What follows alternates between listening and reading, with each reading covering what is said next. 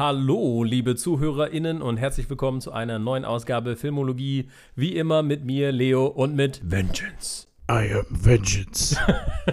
und manche Leute kennen mich auch als Björn, aber in dieser Folge habe ich beschlossen, dass ich in der Rolle als Björn nur für 10 Minuten auftreten werde. ich habe ähm, übrigens festgestellt, dass ich mich ja immer zuerst nenne, was man ja eigentlich gar nicht macht, aber ich packe ja das Björn ans Ende, damit ich dann sozusagen an dich übergebe. Ne? Also das ist ja die Idee. Ja. Nicht, dass ich, dass und dann lasse äh, ich diese, diesen, diesen Staffelstab immer direkt fallen. finde ich auch richtig ja. so. Okay, Die Leute ja, sollen nicht denken, dass wir hier Profis sind. Also, das ist dass, korrekt. Dass dieser Podcast überwiegend professionell ist. Höchstens Wobei ich jetzt gerade erst Leuten diesen Podcast empfohlen habe und die gesagt haben: Oh, habt ihr schon eine Folge zu dem neuen Batman-Film gemacht? Und ich habe gesagt: Nee. So: Ja, habe ich aber gesagt, die kommt bald. Und dann meinten die so: Oh ja, dann höre ich auf jeden Fall rein. Das heißt, es könnte sein, dass jetzt gerade wir brandneue Zuhörer haben. Das heißt, wir müssen jetzt unser ja, gehen. Also ein 100% professioneller Podcast. heute. Nur genau. heute, ausnahmsweise. genau, es geht natürlich um The Batman. Ihr habt äh, das Titelbild gesehen und äh, die Full Titel gelesen von dieser Folge. Genau, äh, Full on Trendsurfing. Äh, wir haben ja sogar schon mal eine Batman-Folge gemacht, Björn. Ähm, Echt? Zu der Dark Knight-Trilogie. Da haben wir noch mm, besprochen, äh, am Anfang, als man Corona noch mit mehr Humor nehmen konnte, haben wir besprochen, welcher Batman-Charakter oh, sich am besten... konform die Batman-Filme waren. Ja, ich erinnere genau. mich, ich erinnere mich. Genau, genau. Das war gut. Ähm, also okay. doch ruhig mal Ah, da müssen wir natürlich auch das mit einnehmen, ne? Wie Corona-konform ja, ist ja. dieser Film. Das stimmt. Schauen. Wir reden natürlich jetzt, haben auch damals nicht nur über Corona geredet, sondern über die Batman-Filme, über die Dark Knight-Trilogie, haben darüber gesprochen, dass wir die natürlich gerne mögen, dass es auch andere Ansätze für Batman gibt und so weiter und so fort. Wir haben noch nicht über die Batman-Filme äh, von Tim Burton geredet oder Joe Schumacher, vielleicht so ähm, am Rande an anderen Sachen. Müssen wir jetzt aber auch nicht es ist Batman, jeder kennt Batman, jeder mag Batman. Batman-Filme haben teilweise eine sehr gute Qualität, teilweise eine mittelmäßige Qualität. Ihr alle wisst, wie wir zum Zack Snyder Universe stehen, spätestens seit unserer ähm, Justice League, also Snyder Cut. Aber ich meine, Folge. das ist ja auch gemein, ne? weil eigentlich finde ich Ben Affleck als Batman gar nicht unbedingt schlecht. Ja, ähm, das stimmt. Ist halt nur irgendwie so das, also das ist so eine, so eine Twilight-Geschichte. Ne? So wie halt, also Kristen Stewart und Robert Pattinson sind schlecht in Twilight, aber alle sind schlecht in Twilight. Also das kann man einfach denen nicht anhängen. Und genauso geht's mit Ben Afflecks Batman in Zack Snyder's Justice League und allen anderen ja. Sachen. Er macht dann sich. Wobei auch da gibt's halt, äh, auch da gibt's scheinende Momente, ne? Also ja, auf jeden Fall. Auf jeden Fall. Aber wir haben jetzt anstatt den supermuskulären, äh, irgendwie, weiß nicht, LKW-Reifen äh, umschmeißenden Ben Affleck Batman. Ich habe schon sneaky den Name-Drop hier gemacht, ne? Genau, Robert Pattinson. Robert Pattinson Batman, ein bisschen schmächtiger. Indie Darling mittlerweile, würde ich sagen. Ja, auf jeden Fall. Außerdem äh, mein persönlicher Held für dieses eine Interview, was er gegeben hat. Ich weiß nicht, ob das so viele Leute kennen, aber Robert Pattinson hat ein Interview gegeben, während er im Corona-Lockdown war in einer der, ich glaube, zwei oder drei Unterbrechungen vom Shooting von diesem Film wegen Corona. Und da spricht er darüber, dass äh, die Production Company und so, dass die alle wollen, dass er weiter Workout macht und, und gut isst und so. Und äh, er sagt halt, nein, er macht eigentlich überhaupt keinen Sport. Und während des Interviews zerstört er seine Mikrowelle, indem er versucht, Pasta in der Mikrowelle zu kochen, aber das halt in einer Aluminiumschale lässt. Und wie gesagt, der Mann ist mein persönlicher Held. Er ist eine, eine Ausgeburt des Chaos. ähm, er sollte den Joker spielen in, äh, in seinem zukünftigen. Irgendwann wird er ja bestimmt gegen den Joker äh, kämpfen müssen. Also sollte er einfach eine, eine Doppelrolle. Wäre für mich mal interessant. Ja, aber um jetzt zu dem Film, der vor uns liegt, quasi zu kommen, zu The Batman. Vielleicht äh, Auch bekannt so als L Batman. genau. Ähm, was sind erstmal so deine ersten initialen Gedanken, Björn? Was meinst du? Also, wenn ich mal meine grundsätzliche Meinung zu diesem Film zusammenfassen müsste, dann würde ich sagen, das ist, glaube ich, zusammen mit The Dark Knight jetzt mein Lieblings-Batman-Film.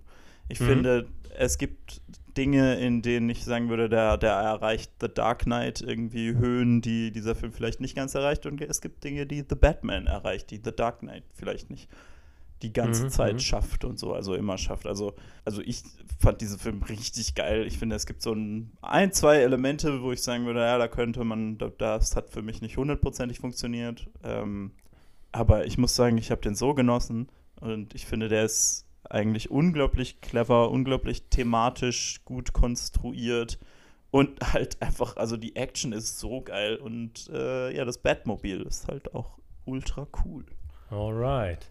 Gut, ja, bei mir, ich muss ja sagen, ich bin auch ein Fan der ähm, Tim Burton Batman-Filme noch. Die habe ich halt einfach als Kind geguckt und habe da einfach eine große Portion Nostalgie, die da mitschwingt irgendwie. Und deswegen mag ich die auch, weil die auch so ein bisschen wacky sind.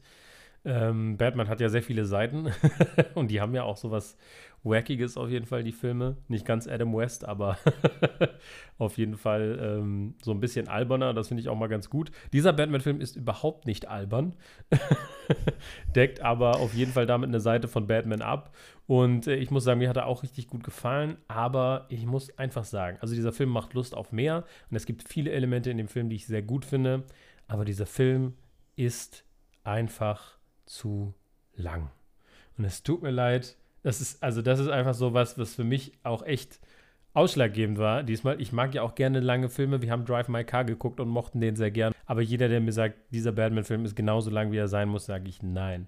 Dieser Film ist einfach zu lang. Es gibt echt Gründe, warum ein Film drei Stunden lang sein muss. Und es gibt Filme, die drei Stunden lang sein dürfen. Aber ich finde, es eskaliert in letzter Zeit. Ständig sind irgendwelche Blockbuster oder Sachen im Kino, die mindestens zweieinhalb, zwei Stunden 40, jetzt drei Stunden dauern. Und ich muss sagen, es muss nicht sein. Ich sehe so oft Filme, wo ich mir denke, dieser Film muss nicht so lang sein. Das ist ein super Director's Cut, ja, den man sich als Nerd, wenn man den Film geil fand, ja, auf DVD holen kann. Und dann würde ich den auch appreciaten, vermutlich. Aber für ein Kino-Release ist der Film einfach zu lang. Und das ist so, das ist so ein Ding, was mich so richtig gestört hat, muss ich sagen. Ähm, ansonsten Okay. war da super viel dabei, was ich Kein, obergeil kein fand und was mir sehr gut gefallen der hat. Mann hier. Ne, das hat nichts mit Sitzfleisch zu tun. Das hat auch was mit Pacing zu tun. Das hat was damit zu tun, wie fokussiert er ist, finde ich. Ähm, und damit tatsächlich auch was damit zu tun, wie, also ironischerweise, normalerweise sagt man ja, man braucht viel mehr Zeit mit den Charakteren, aber ich hatte den Eindruck, der war so voll teilweise, dass ich halt auf die einzelnen Beziehungen gar nicht so emotional eingehen konnte.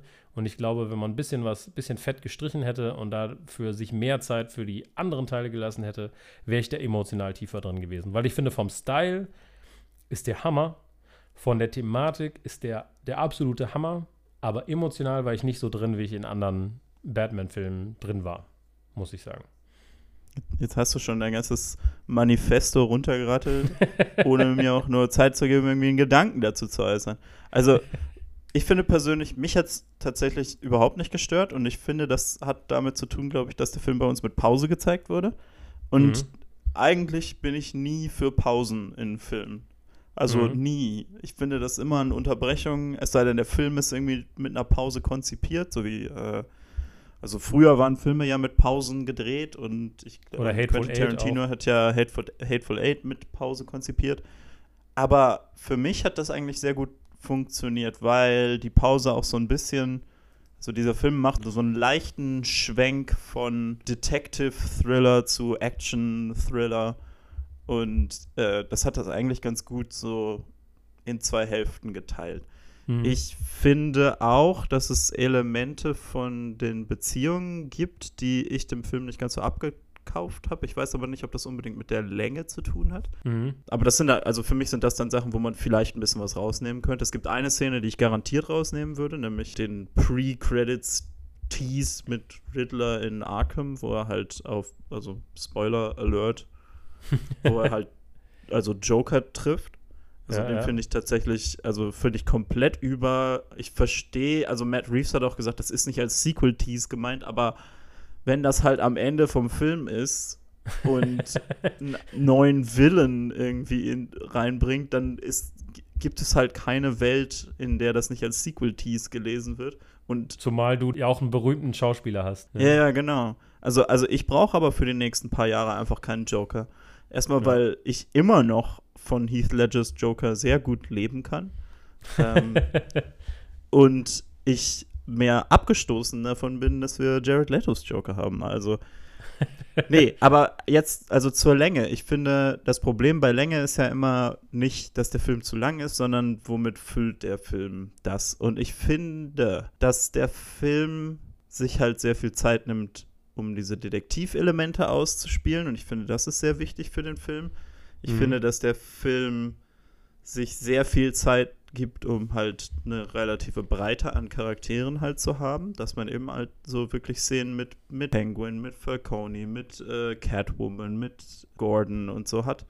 Und für mich ist da wirklich der einzige Ort, wo ich so ein bisschen trimmen würde, ist, also ich finde, für mich funktioniert diese romantische Beziehung mit Catwoman in diesem Film nicht so richtig. Mhm. mhm. Also, weil der Film gibt dem ja so ein Gewicht, dass die so am Ende diese ultra lange Szene haben, wo sie so wegfahren und so Fast and Furious 7 und so. It's been a long day. Und so. und da musste ich sagen, habe ich so gedacht, Leute, ihr kennt euch seit sechs Tagen. Also, sorry, das, das ist nicht wirklich so earned, finde ich. Ja. Und also Catwoman ist natürlich überflirty, was ja auch ja, also das ist ja Teil von der von der Charakterisierung zwischen den beiden, aber ich finde, das ist was, was irgendwie wachsen muss. Und da habe ich so gedacht, das müsste jetzt nicht drin sein. Aber ich muss sagen, also die Länge hat, an sich hat mich nicht unbedingt gestört jetzt. Ja. Ich habe es wirklich nicht gefühlt, weil ich so die Action und das Detektivzeug einfach super unterhaltsam fand. Mhm. Also, ja, ich meine, vielleicht ist es natürlich auch so, dass wenn man eine Pause hat, dass man so ein klares Gefühl ja. dafür kriegt, wo ist jetzt die Mitte, ne?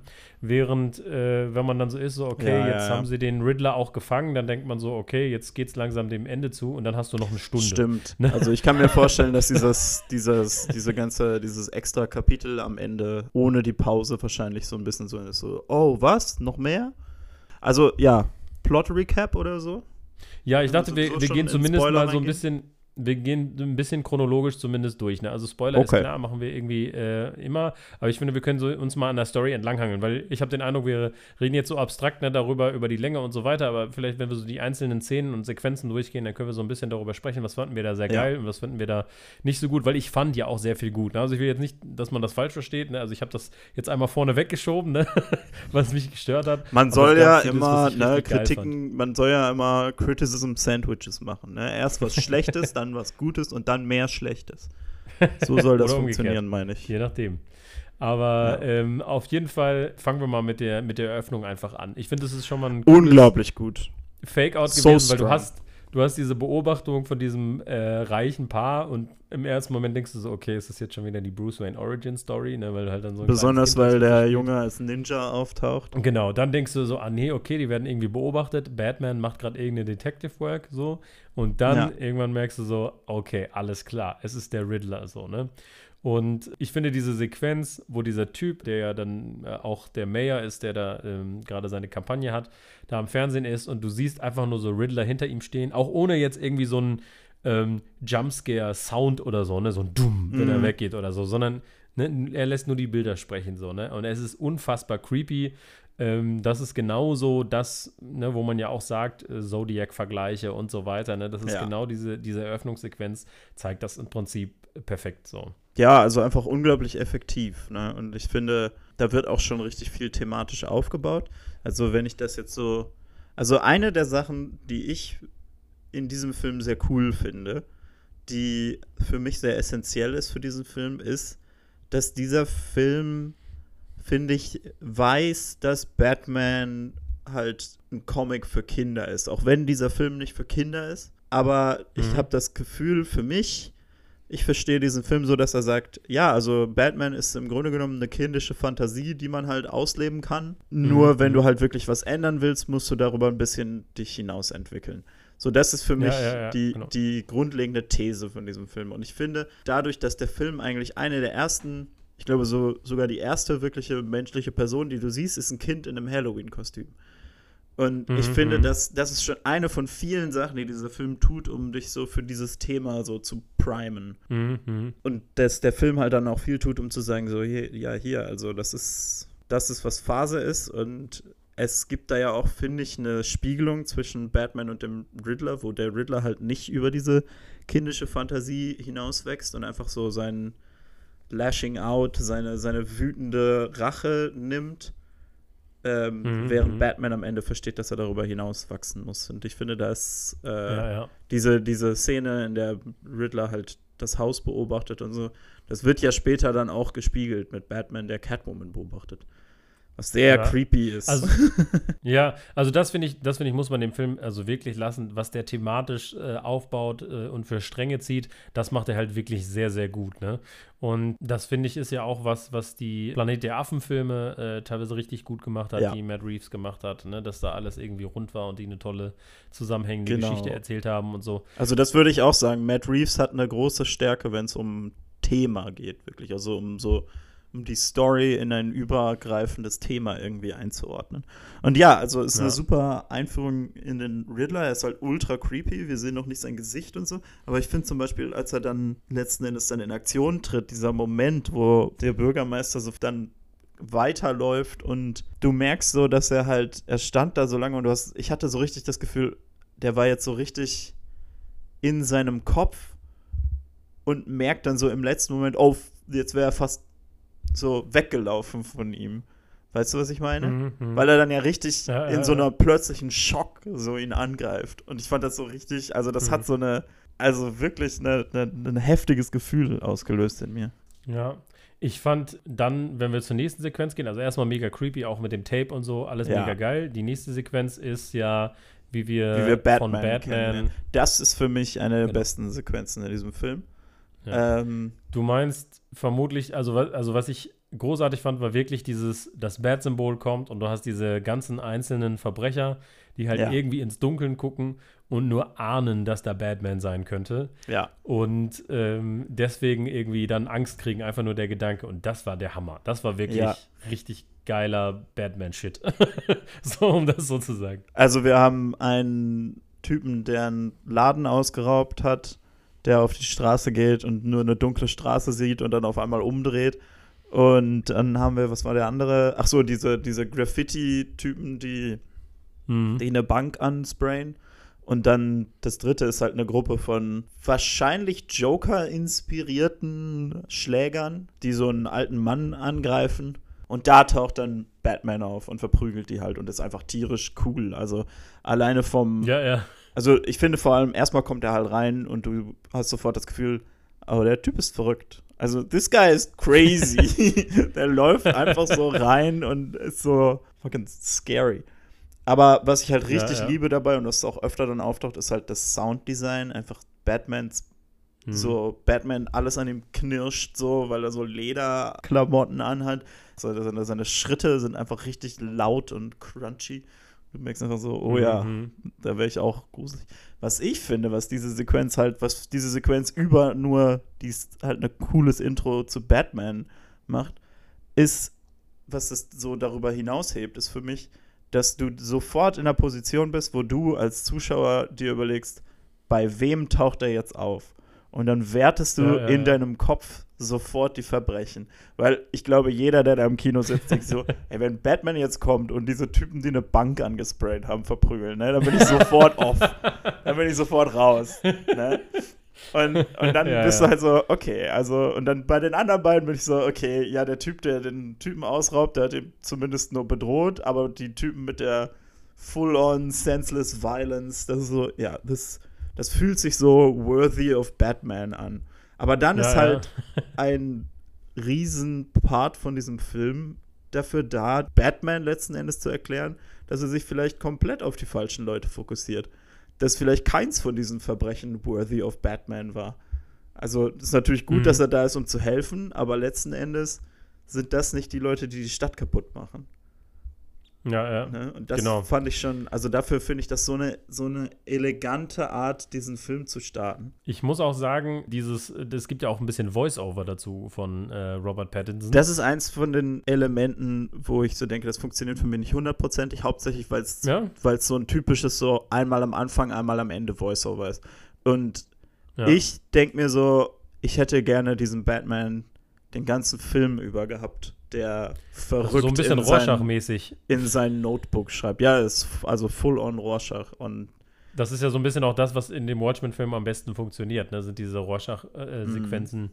ähm, wo er mit sich selber redet. Das hätte man natürlich durchziehen können für den Batman, das stimmt. Was ich aber auch geil finde, muss ich sagen, ist, ähm, wenn wir mal jetzt ein Stück weitergehen, ist, wenn er dann zu der Crime-Scene gerufen wird, wo der äh, Riddler tätig war, mhm. finde ich sofort, und das finde ich noch mehr als bei anderen Filmen, wirkt Batman einfach vielleicht auch, weil wir Batman noch nicht so oft wirklich full-on mit der Polizei äh, zusammenarbeiten haben sehen, wirkt er so richtig wie so ein Alien, finde ich. Und ich finde aber ja. auch das Design von dem Kostüm irgendwie mit diesem sehr dünnen, also sehr engen Kopf irgendwie und dann diesen kleinen spitzen Ohren, er wirkt einfach wie so ein Alien.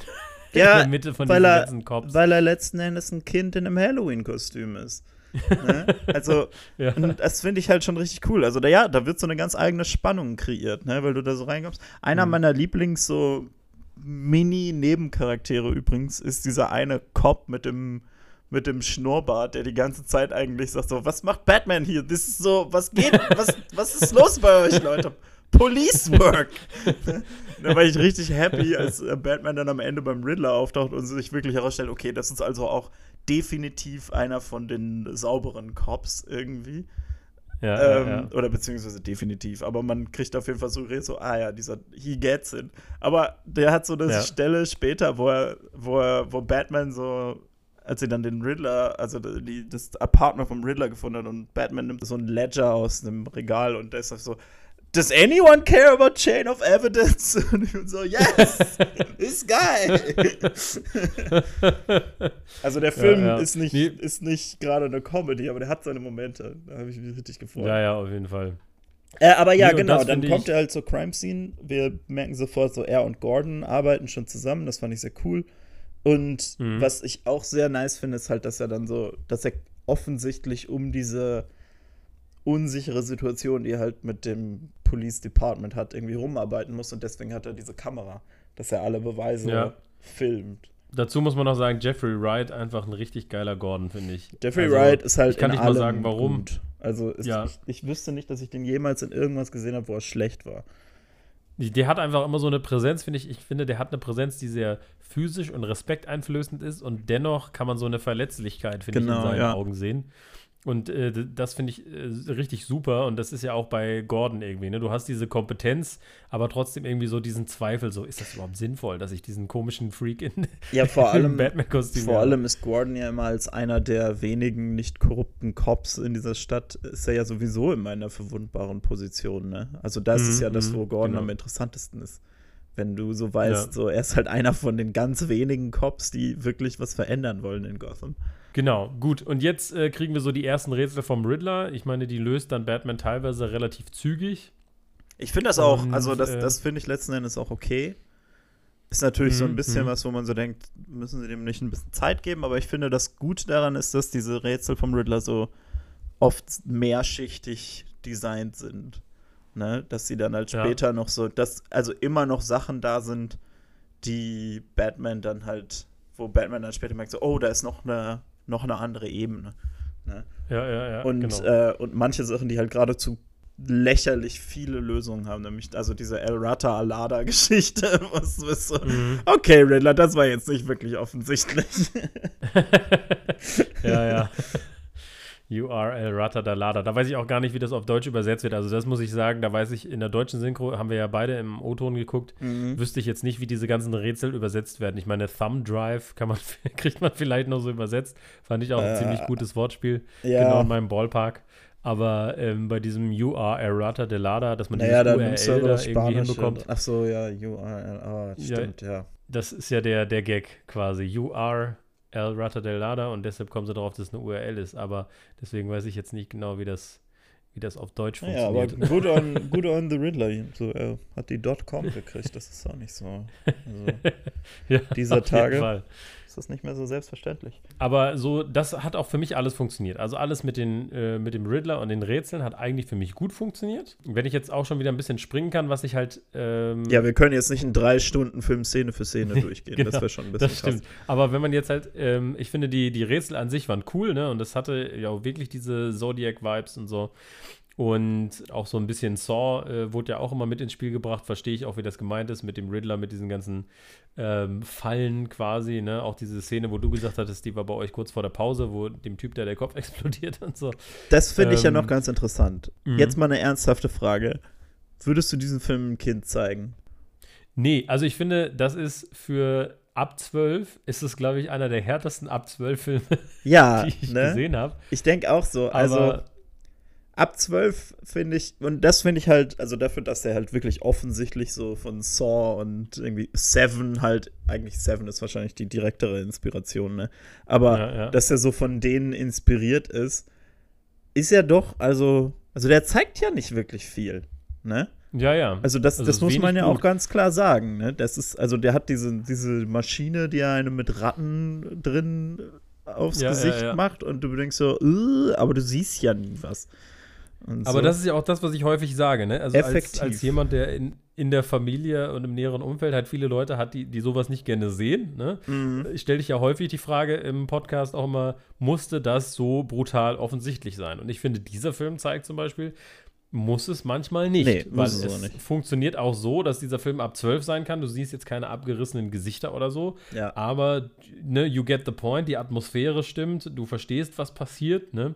Äh, ohne es explizit zu sehen. Und das finde ich, ja. dieser Film beweist das sehr gut, dass du auch ohne diese, diese offene Gewalt trotzdem einen ähnlichen Effekt haben kannst. Ne? Aber, also, um das jetzt nicht komplett also so stehen zu lassen, aber also ich muss auch sagen, einer der letzten Filme, die ich im Kino gesehen habe, war Studio 666 und ich bin auch kein Riesenfan von so Gore, aber es kann schon, wenn es richtig gemacht wird, echt so eine richtige irgendwie gute Wirkung haben, die irgendwie einem dann. Ja, so, klar, auf jeden Fall. Ne? ne? Ich meine, wir haben als Kinder alle Gabler, Stapler, äh, Klaus, äh, Gabler, Stapler, Facher Klaus geguckt. Und ich habe letztens auch nochmal Freaky gesehen mit Vince Vaughn, ähm, mhm. der auch zwischendurch so großartig gory wird. Natürlich, ne, funktioniert das immer. Es gibt nur, finde ich, manchmal Filme, wo ich mich frage, wird es auch ohne gehen? Für einen ne? Batman-Film geht es absolut ohne. Also ich, ich muss sagen, ich, wie gesagt, ich bin der Meinung, dass dieser Film sowieso dafür steht, dass Superhelden auf einem gewissen Level halt einfach für Kinder sind, weil es einfache Lösungen getrieben von Basic Emotions sind. Und ich finde, also ich finde immer so, wenn ein Superheldenfilm mit irgendwie ab 16 rankommt, Rated R und so, denke ich meistens so, weiß nicht, ob es sein muss.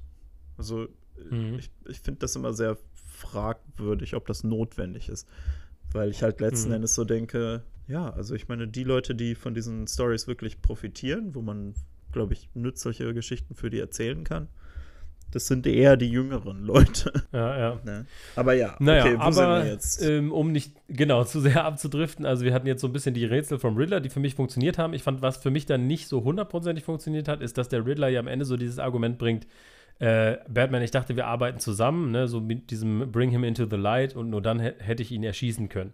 Mhm. Da fand ich, also das fand ich cool, das fand ich eine coole Idee, wo ich so aber gedacht habe, das habe ich jetzt aber nicht so ganz gespürt. Also es war jetzt nicht so, dass ich gedacht habe, so, boah, stimmt, wenn ich an jede einzelne Situation zurückdenke, das hätte gar nicht passieren können, ohne dass Batman dabei wäre ist nicht wirklich so, ne? Also ich fand, das war Ich glaube, ja, es ist halt schon von ihm wirklich, glaube ich, auf Falcone fokussiert, weil. Aber selbst da denke ich mir so, der ist auf so einer öffentlichen Beerdigung und geht da halt auf einem öffentlichen mhm. Platz so aus seinem Auto, also als ob der den jetzt nicht woanders in eine Kugel hätte reinballern können. Die Rechtfertigung oder der Moment, den Riddler hat für mich, der sehr viel mehr funktioniert und der für mich der springende Punkt ist halt, ist halt das, wo er sagt, man kann den Leuten nicht einfach die Wahrheit sagen, du musst sie ihnen beibringen. Ne? Und dass er deswegen seine Riddles so macht und so. Und er meint halt, dass er dann am Ende von dieser Geschichte, dass er Batman dann von seinem Punkt überzeugt hat. Ja, und die Idee finde ich ja auch, auch cool, ne? Weil ich, weil der Film will ja genau das zeigen. So sag mal, Batman, wenn du hier einfach nur irgendwelche Leute verklopst oder so,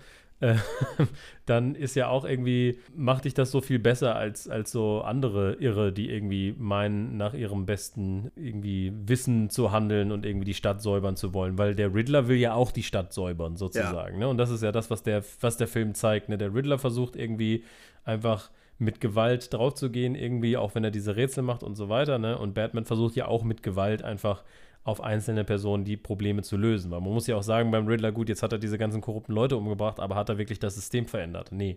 Das ist ja der Punkt, ne? Also Riddler glaubt nicht daran, dass das System verändert werden kann. Und das ist ja, finde ich, eben ja. der Punkt, wo man sagen muss, also entweder du hast halt diesen Moment, wo du sagst, okay, ich, äh, ich, ich entwickle mich weiter oder so, oder du bleibst halt so bei deinem ursprünglichen Wut über die legitime Ungerechtigkeit, die dem Riddler in diesem Film widerfahren ist, ne?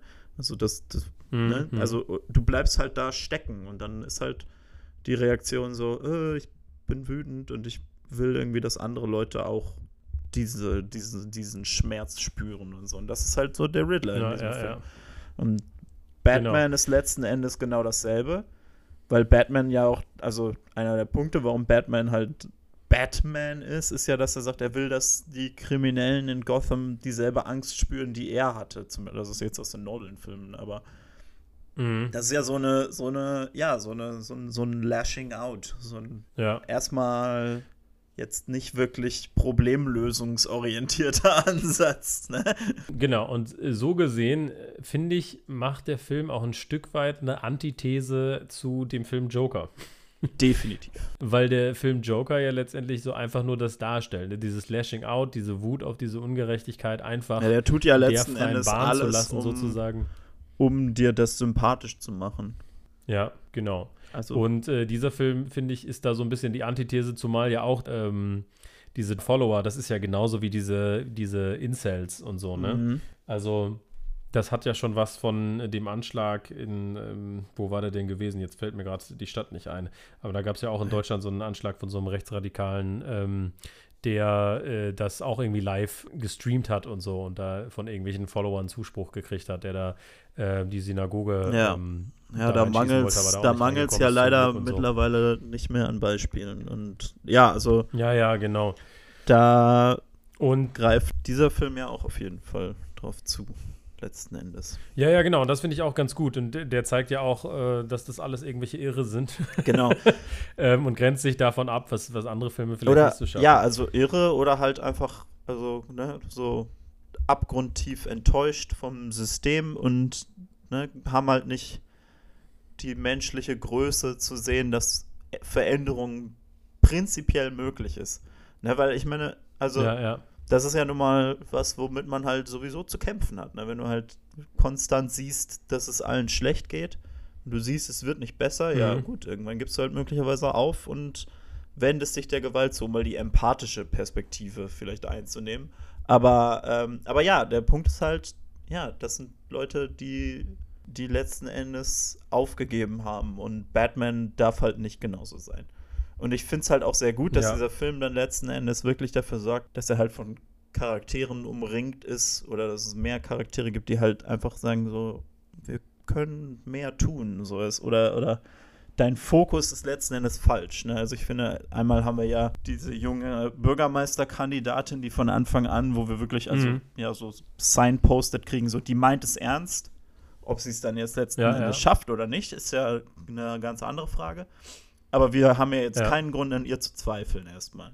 Zu sagen so, okay, Ja, die, die möchte wirklich Veränderungen schaffen. Und dann hat man halt ähm, Alfred, der ja sowieso immer will, dass Batman aufhört, Batman zu sein, irgendwo unterschwellig. Catwoman, die halt mit ihrer Suche nach Annika irgendwie ganz klar macht, so, es geht nicht einfach nur darum, Leuten weh zu tun, es geht darum, Leute zu retten und so. Und ich finde, Ja, all ja. diese Elemente bauen sich dann letzten Endes dazu auf, dass es Bruce dann am Ende wirklich, finde ich, einen, also richtig coolen Moment hat, in dem so sein Character Arc dann endet, wenn er halt dann diese in dem überfluteten Stadion die Leute halt rettet. Genau. Und er merkt, ich darf nicht nur Rache sein, ich muss auch Hoffnung sein. Ja, genau. Ähm, und das ist, ne, äh, das finde ich ziemlich, ist auch eine ziemlich coole Message so, die so ein düsterer Film dann doch letztendlich ja eigentlich eine total schöne, positive Message, die er da rauszieht. Ja. Der ist ja in dem Sinne gar nicht zynisch, der Film, ne? Nee, genau, und das finde ich also ganz essentiell bei diesem Film, dass der halt nicht Hm. Zack Snyder zynisch ist, wo dann der Film irgendwie damit endet, dass Batman Joker sagt, I'm gonna fucking kill you. Ja, ja, genau. Und äh, das ist halt so, das ist halt so das Ding. Ne? Und das war auch der Grund, glaube ich, warum ich jetzt nicht so mega hyped war für Batman, weil ich den Eindruck habe, boah, wir haben so viele Ja. Batman-Bros und alles muss düster und fies und äh, schlecht und zynisch sein, dass ich so gedacht habe, so, boah, und jetzt noch ein Batman-Film, ey, weiß nicht, ob ich das brauche, so. Aber fand dann echt schön, dass dieser Film zwar dieses Düstere hat, aber trotzdem im Kern und in seiner Message dann am Ende Ja. so einen so einen Turn macht in, in Richtung Hoffnung. Was heißt am Ende? Das ist ja die ganze Zeit aufgebaut Genau, quasi, aber der also Charakter macht am Ende eben diesen Turn. Einfach ne? ein richtig solider Character-Arc, der dich eigentlich, eigentlich sollte der ja, ne, wenn es, wenn es alles so funktioniert, wie es sollte, sollte der ja eben die alles muss düster sein, Batman Bros genau da abholen, wo sie sind, nämlich Batman Jahr 2. Er verprügelt so viele Leute, aber es wird irgendwie nicht besser. Und, ähm, Ja. und sollte einen dann halt mitnehmen und zu dem Punkt bringen, wo man sagt, ah, Moment, es gibt noch ein größeres, äh, also ein größeres Spiel hier, was, wo, Ja, wo ja. was passieren muss. Jetzt hattest du vorhin mal Catwoman erwähnt und ich muss sagen, diese ganze Storyline, die hat mich äh, tatsächlich nicht so richtig abgeholt. Also es ist ja, schon- Batman-Filme sind ja traditionell immer ein ziemliches Sausage-Fest, ne? Und dann Ja. gibt es noch Catwoman. So, ne? das ist ja meistens, was so und Batman-Filme sind. ja, das stimmt. Genau, so. Und deswegen ist es natürlich, finde ich es auch irgendwie, äh, ähm, ja, widerstrebt es mir so ein bisschen zu sagen, okay, der einzige weibliche Charakter ist jetzt der, den ich irgendwie streichen würde, so. Aber, ähm, also, sie besteht zumindest, ne, also der Bechtel-Test wird natürlich nicht bestanden, aber der Marco-Mori-Test zumindest, das ist ja, sag ich mal, so eine Alternative, wo man sagt, hat denn die Frau ähm, wenigstens eine eigene Objective. Also hat sie zumindest irgendwie ein Ziel oder etwas, was äh, parallel zu den Zielen des Mannes läuft. Ne? Und das äh, besteht der ähm, Film, und wir hatten ja auch schon bei Bond drüber geredet, dass Olga Kurilenko in, in ein Quantum Trost, was ja eigentlich eher ein schlechterer Bond-Film ist, da aber auch ihre eigene Storyline hat. Und das finde ich an sich ganz gut, dass sie so ihre eigene Agenda Mhm. hat. Aber ich muss sagen, ich habe mich da nicht reingefühlt. Also dieser Reveal mit, ne, Falcone ist mein Vater, ist wohl auch aus den Comics. Ich habe den Comic nicht gelesen, wusste es also vorher nicht. Ich habe den tatsächlich gelesen. Long Halloween. Ja, aber emotional ist dann nichts passiert bei mir. Echt? So, ich war so, okay, das ist jetzt ihr Vater, so, I don't care. So, also ich weiß nicht warum, aber ich habe so keinen Zugang zu irgendwie ihr, ihrer Beziehung zu Batman. Auch als ihre Freundin der Tod gefunden wurde, war ich so, oh. Und weißt, Für mich ist das, glaube ich, auch so ein Ding. ich- also auf der einen Seite, ich fand Zoe Kravitz erstmal tierisch cool. Also die, die Mhm. macht ja auch jetzt Karriere damit, in den besten Superheldenfilmen einfach überall drin zu sein irgendwie. Also die ist ja schon Catwoman in Lego Batman, die ist Mary Jane in äh, Spider-Verse Ja, und so. Aber ähm, ja, und sie ist in Mad Max. ich fand, also ich fand sie erstmal richtig cool, wobei ich sagen muss, sie hat dieses eine Kostüm, was ja anscheinend sehr Comic-Book accurate ist, wo die Maske nur Mhm. bis so über die Nase geht. Und das hat mich immer an so Ja, Leute ja. erinnert, die ihre Masken nicht ordentlich tragen, wo die dann über den Mund hochrutschen und nur über der Nase sind, wo ich immer so ja, denke, ja, ja. also, was? Andersrum verstehe ich es noch mehr, weil diese Masken rutschen runter. Aber dass die halt hochrutschen und da habe ich so gedacht, ah, weiß nicht, ob das jetzt, ob ich das jetzt so ein cooles Kostüm finde. Aber ich fand sie eigentlich schon echt cool, aber ich muss auch sagen, dafür, dass sie eigentlich sehr viel Screentime wirklich auch kriegt und sehr viel, also Story hat, sind es ja eigentlich wirklich so ungefähr fünf verschiedene Sachen, die bei ihr abgehen. Ne? Auf der einen Seite will sie halt Rache an Falcone, auf der anderen Seite will sie die irgendwie bestehlen, auf der anderen Seite will sie Annika retten, auf der anderen Seite hat sie jetzt diese Mhm. Beziehung mit Batman und ich weiß auch, also ich würde zumindest halt eins streichen oder halt zumindest verkürzen, damit man die anderen ein bisschen mehr fühlen kann. Und ja, also Ja. wie gesagt, ich finde, die, die Beziehung zu Batman könnte durchaus sehr viel mehr so in den. Also die, die, ich, ich brauche das jetzt nicht, dass sie sich ungefähr dreimal küssen in diesem Film. Ne? ja. Ähm, auch wenn das, finde ich, ein, ein Element von der Beziehung zwischen den beiden ist, wo man durchaus über die Zeit hinkommen kann, weil ich das, also das ist ja auch Mhm. cool, das ist ja nun mal deren Beziehung in den Comics. Ich finde das auch eigentlich, ist ja auch unglaublich Mhm. unterhaltsam letzten Endes, wenn du das hast. Nur in diesem Film hatte ich jetzt, Mhm. brauchte ich es jetzt in dem Ausmaß noch nicht und das wäre so einer von den Punkten. Genau. Und äh, ich muss auch sagen, die Beziehung mit Alfred, die fand ich, ist für mich auch ein bisschen oberflächlich geblieben. Also auch als Alfred da weggesprengt wurde, da hatte ich sogar kurz den Eindruck, ja, vielleicht lassen sie ihn auch einfach tot, weil ich gedacht habe, so, okay, so äh, tief ist man naja, jetzt eh nicht ich gegangen finde es schwierig, weil ich glaube, bei der Beziehung ist es sehr viel schwieriger, so, ein, so eine einzigartige Version zu finden, weil man, ich muss halt ganz ehrlich sagen, Alfred und Batman ist halt eigentlich, also ich sehe jetzt nicht wirklich, wo da Leute andere Interpretationen davon haben. Ne? Ich glaube, die einzige wirklich radikal andere Interpretation von der Beziehung zwischen Alfred und Batman ist in so einem Comic, was ich gelesen habe, wo Batman stirbt und ein Haufen Leute Stories in seiner Beerdigung erzählen und Alfred erzählt dann so eine Story, dass in Wirklichkeit Batmans Leben eigentlich nur Batman war, der so gegen Alfreds alte Schauspieltruppe gekämpft hat und Alfred dann so, weil Alfred meint so, oh, er braucht das, um seinen Wut rauszulassen oder so und dann, dann Ja, ja. faked er diese ganzen Superhelden und so. Aber letzten Endes muss ich sagen, das ist immer die Michael Caine, Christian Bale Geschichte und ich weiß nicht, wie man da, ich glaube, das ist so eine Beziehung, wo der Film sich sehr darauf verlässt, dass du so bist, so, ja, Alfred und Batman, Know. Und das habe Ja. ich so gefühlt dabei. Und das macht es natürlich irgendwie weniger wirksam für diesen Film vielleicht. Ja, also, ja. Genau. Und ich fand auch, und da- das ist halt so das Ding, also der Film hat sehr viel, was, was abgeht und das spielt halt alles thematisch rein, aber ich finde, weil das eben so viel ist, bleibt einiges an der Oberfläche. Und das ist das halt, was ich meine. Ich glaube, wenn man, sag ich mal, 40 Minuten von irgendwie einer Storyline kürzen würde und den Film dann nochmal aber nur 30 Minuten kürzer macht, dann hast du noch 10 Minuten, um die anderen Sachen auszufleischen. Also weißt du, wie ich meine, so, ne? Auch das, dass er dann irgendwann merkt, so, okay, meine Eltern sind nicht so ideal perfekt, wie ich mir das vorgestellt habe. Auch da habe ich gesagt, so, da hätte ich noch, da hätte ich gerne noch mehr gesehen, weil es, es kommt dieser Bruch, wo er das merkt und relativ zügig danach setzt das aber Alfred wieder in Kontext und sagt so, ja, er hat mit sich mit den falschen Leuten eingelassen, aber insgesamt ne, war es doch irgendwie okay. Und ich fand, da hätte ich zum Beispiel auch noch mehr gewollt und das war halt so das, was ich den Eindruck hatte, dass der Film gedacht hat, so, boah, wir haben drei Stunden Zeit, wir machen tausend Millionen Sachen und sich dann aber eben nicht auf die einzelnen Sachen sehr tief eingegangen ist, sondern finde ich alles so ein bisschen halbtief irgendwie angegangen. Ich finde, also für mich ist das halt so ein Ding, wo ich sagen würde, das steht und fällt für mich damit, inwiefern das in das zentrale Thema einspielt. Und ich finde es zum Beispiel, also das mit, mit Mhm. dass Bruce erkennt, dass sein Vater kein Heiliger war, das ist für mich dann, dann auf jeden Fall funktioniert. Aber zum Beispiel halt eben so die Bruce-Catwoman-Beziehung funktioniert da für mich halt nicht. Und dementsprechend gebe ich dir recht, dass man da vielleicht ein bisschen zusammenkürzen könnte. Ich weiß nicht, ob du aus diesem Film 40 Minuten rauskriegen würdest, ohne dass irgendwie Also würde auf sowas wirklich verloren geht. 40 Minuten rauskriegen, wenn Batman einfach ein bisschen schneller gehen würde. Also er geht wirklich sehr langsam. Aber das finde ich ja, das finde ich ja, also ich mag, dass der Ja. Film sich da Zeit lässt und dir ein bisschen so das Gefühl Ja. geben.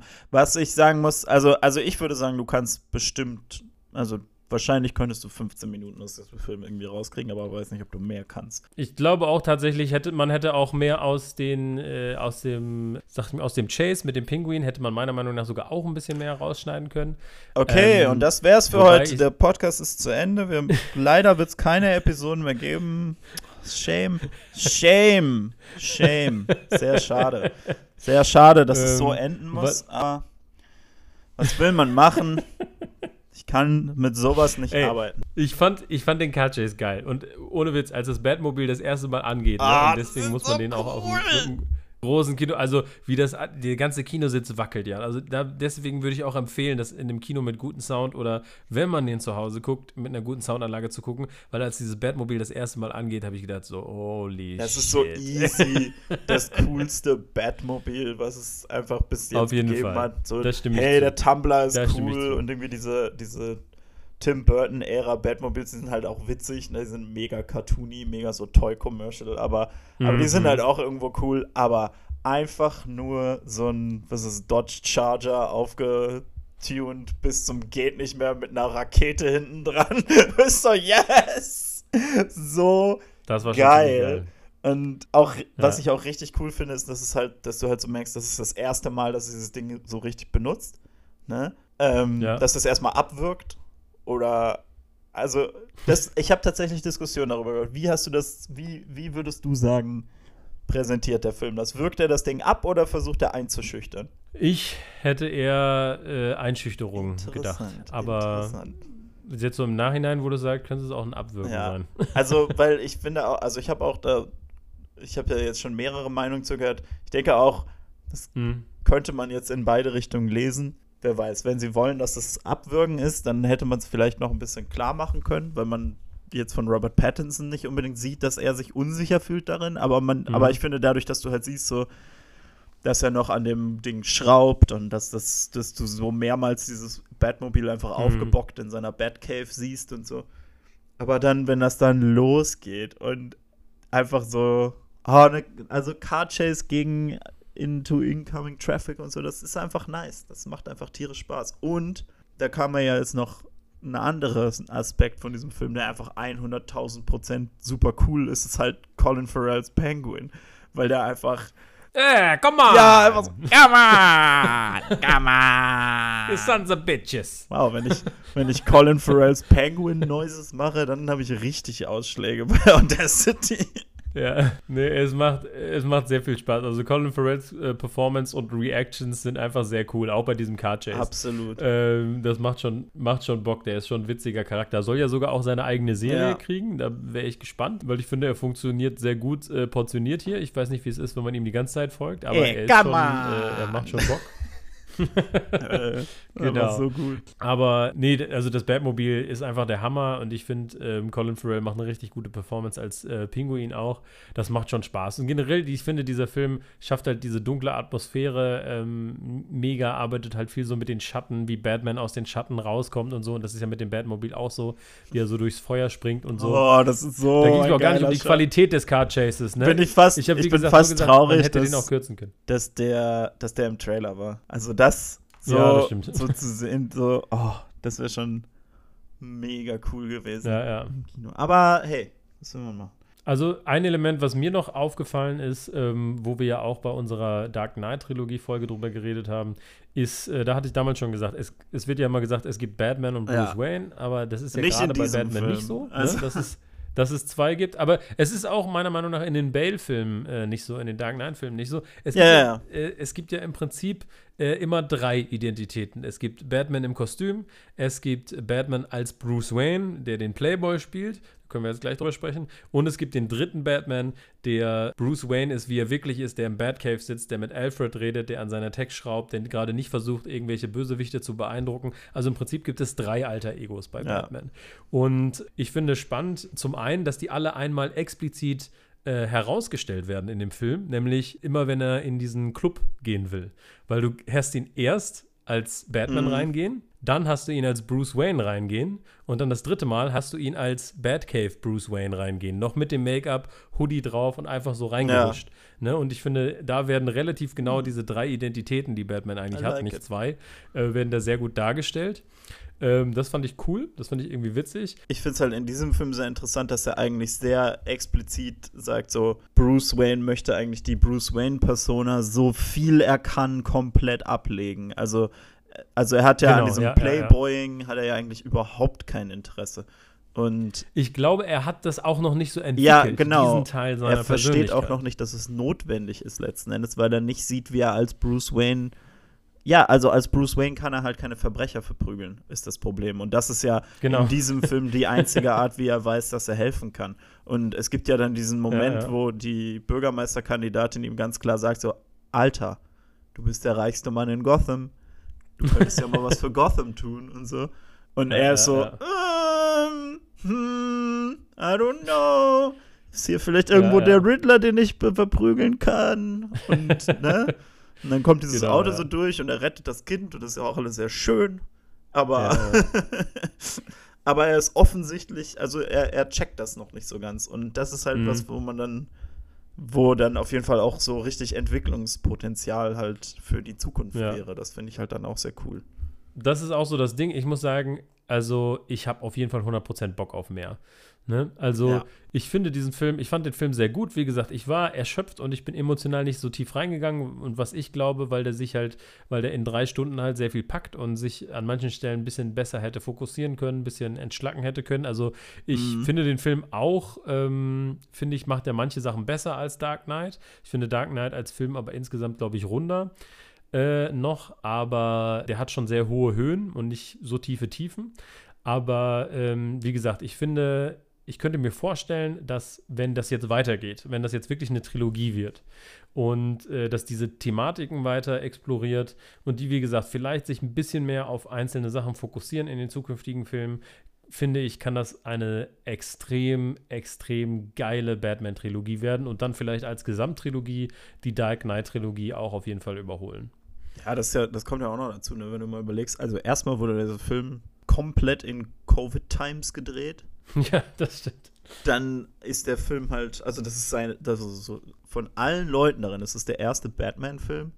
Ich denke, also bis auf Zoe Kravitz, die ist Veteran, I guess, mit Ja. Lego Batman. Aber ähm, also da muss man auch nochmal sagen, so Respekt. Also die haben wirklich was geschafft, wirklich was auf die Beine gestellt. Und Ja.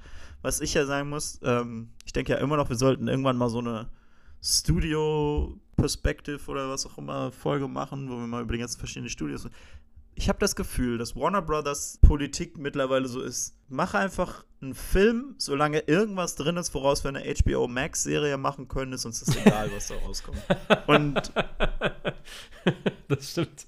und das hat mir, das gibt mir irgendwie schon so sehr stark so ein bisschen Vertrauen in Warner Brothers, wo ich an einem Punkt bin, wo ich so denke, vielleicht ist ja sogar der Flash-Film gut, wer weiß. Also, ja, das stimmt. würde mich jetzt sehr überraschen, aber also, Mhm.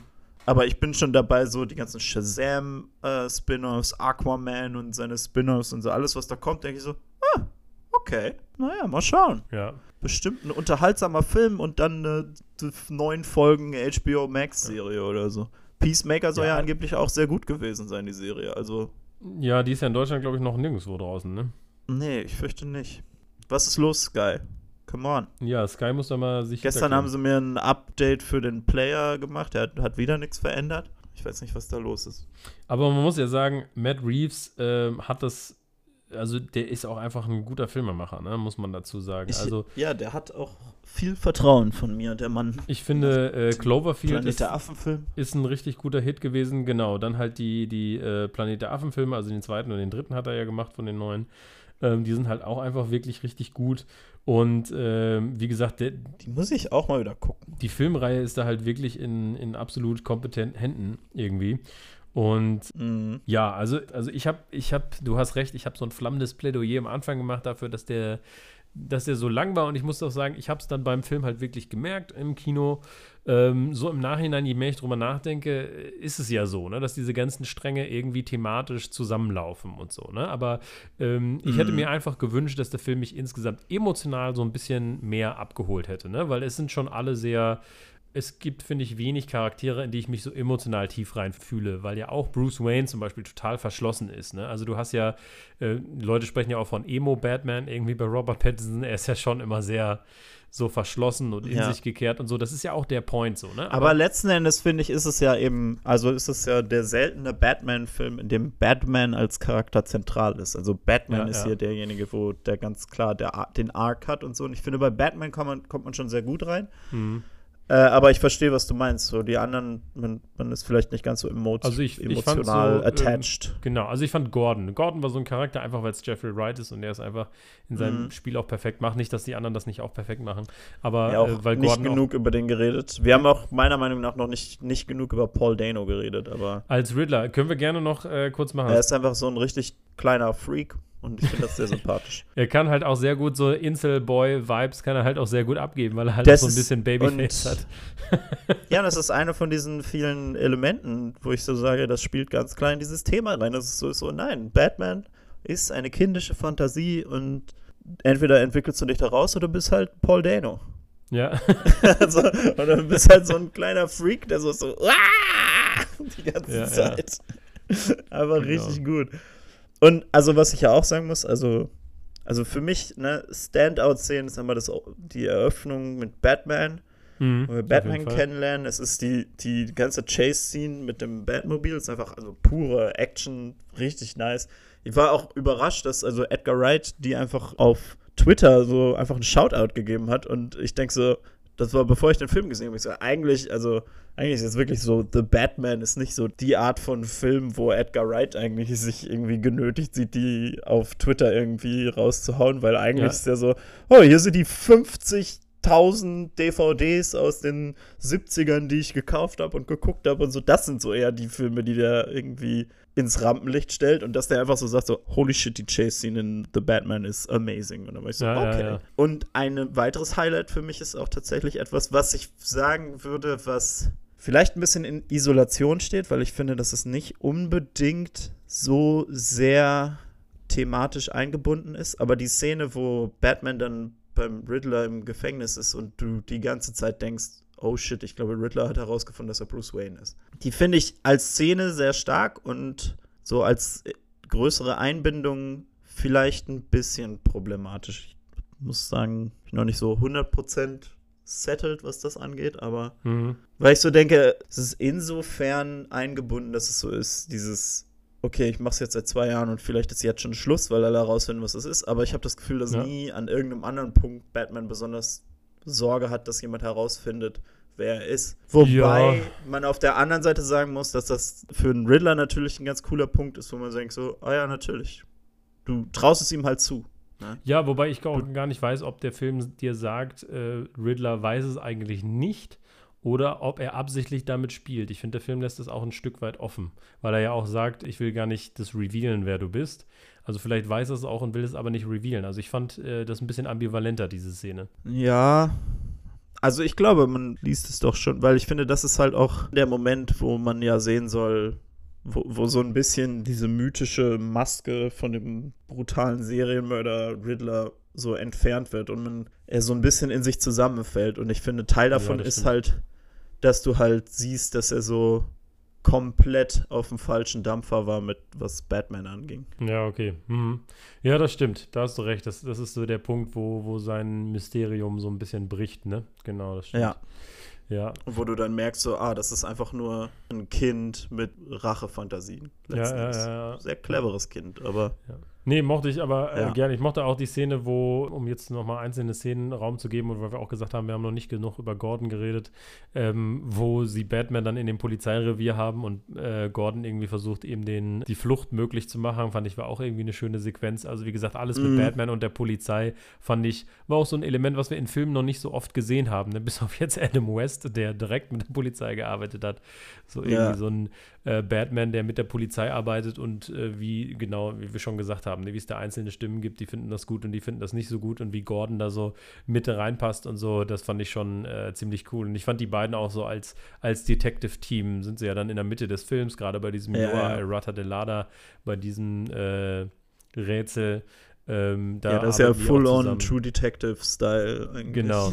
Äh, fand ich, fand ich schon äh, gutes, äh, gutes Team. Ja, und deswegen, also ich bin mega gespannt auf mehr. Ich freue mich auch auf mehr. Wie gesagt, ich finde, es ist ein richtig guter Film. Ich finde halt, dass der an einigen Stellen noch, ein- das ist schon Jammern auf hohem Niveau, das sehe ich auch ein vielleicht. Aber ich habe es halt, das war so meine erste Reaktion im Kino einfach. Ne? Und vielleicht, wenn ich Das den ist noch ja mal auch gucke, gar nicht unbedingt, also das ist ja nicht falsch. Also Ja. es ist ein tierisch langer Film und ich weiß nicht, ob alle Filme drei Stunden lang sein muss. Also für Ja. mich hat es jetzt bei dem Film hat's mich nicht gestört. Aber ich habe zum Beispiel gestern Abend habe ich Nobody geguckt und war so, ach ja, stimmt, 90 Minuten Filme können auch richtig gute Stories erzählen und richtig Ja. unterhaltsam sein dabei. Also hm, vielleicht genau. Ne? Also, es wird für immer so, also Venom 2, bei weitem kein Meisterwerk, aber der Film ist 90 Minuten lang und ich bin so, oh cool. Ja, ja, ja. Ja, und dann, wenn ich gucke, also Superhelden lang- können kurz sein, Jesus. wie lang irgendwie so Kingsman äh, 2 zum Beispiel ist, der auch absolut nicht so lang sein muss. Also es gibt einfach so ein paar. Ja, und dabei ist bei Kingsman müssen. 2 die beste Szene ganz am Ende und man muss wirklich so lange warten und darf nicht vorher ausschalten. Genau, naja. Auf jeden Fall, ich bin mega gespannt auf, was noch kommt äh, mit den Batman-Filmen. Äh, ich habe richtig Bock drauf, muss ich sagen. Ähm, also ich finde das Universum, was er erschaffen wird und dadurch, dass es ja so viele Charaktere sind, wirkt es schon auf jeden Fall sehr lebendig. Ne? So ähm, Gotham als Stadt hast du wirklich den Eindruck, okay, das ist bewohnt, da gibt es viele Player und so, ne? Und ähm, deswegen äh, bin ich echt gespannt, was noch kommt. Also ich habe richtig Bock auf die Matt Reeves Trilogie und würde mir halt nur hoffen, dass es vielleicht so ein bisschen mehr streamline und so ein bisschen den Fokus noch verändern. Aber thematisch finde ich, äh, machen die da richtig gutes Zeugs und der Film ähm, ist auch auf jeden Fall spannend und hat einfach so eine Atmosphäre, die einen einnimmt, auf jeden Fall. Ne? Das kann er auf jeden Fall richtig gut, der Film. Und Robert Pattinson äh, zerstört Mikrowellen für The Batman. Genau. Ich, ich glaube auch, dass sie aus dem Charakter noch mehr rausholen und ich finde halt cool, dass auf jeden Fall das Potenzial da ist, wo ich auch Lust auf mehr habe. Nicht, weil ich denke, der Film war cool, ich habe Lust auf mehr, sondern auch, ich will wissen, wie diese Geschichte weitergeht. Ne? Ich will wissen, wie Robert Pattinson Ja, jetzt die- sein also der- äh, der- Bruce Wayne-Persona ausbaut und so. Ne? Also da sind einfach so ein paar Threads, die jetzt den Film trotzdem alleine stehen lassen, aber die sozusagen, wo man sagt, so, okay, das ist irgendwie so ein Weg, wo das jetzt hingeht, den ich weiter beobachten will. Ne? Das ist halt so das Ding. Ja, also der Film lässt wirklich bei eigentlich allen Charakteren so Genau, Raum für Wachstum. Und das macht das schon ganz, macht das schon ganz interessant, dann möglicherweise mehr zu sehen von den Ist gut Ja, Stuff. das war unsere Review zu Batman, unsere Gedanken dazu. Wir werden die Trilogie weiter verfolgen. Und äh, ihr könnt uns natürlich auch gerne bei Instagram schreiben, was ihr äh, von The Batman gehalten habt. Ihr könnt uns auch gerne eine positive Review bei iTunes oder bei Spotify geben. Ähm, das muss man ja sagen, standardmäßig. Genau. Mhm. Und ansonsten, ne, er läuft noch. Wenn ihr die drei Stunden habt, ja, und das Sitzfleisch habt, Dann geht in Drive My Car. Genau, geht in Drive My Car. Und ähm, wenn ihr aber ein bisschen äh, was Superheldiges wollt, dann geht ihr in Batman. Ey, und genießt das, ne? Ab jetzt ist Oscar Times. Es gibt keine Superhelden-Folgen mehr. Ganz Genau, einfach. Also ganz klar. Ne? Das Äh, stimmt. Also, Es läuft sehr viel. Es läuft Leo sehr viel gibt mir immer Zeug. wieder Stat-Updates. Oh, die Leute hören nicht, wenn wir über irgendwelche Nischenfilme reden. Ja, guess what? It's, it's coming. It's coming. Auf, auf jeden Fall. Und bis dahin. Vier Stunden, vier Stunden Episode über diese Lama-Doku.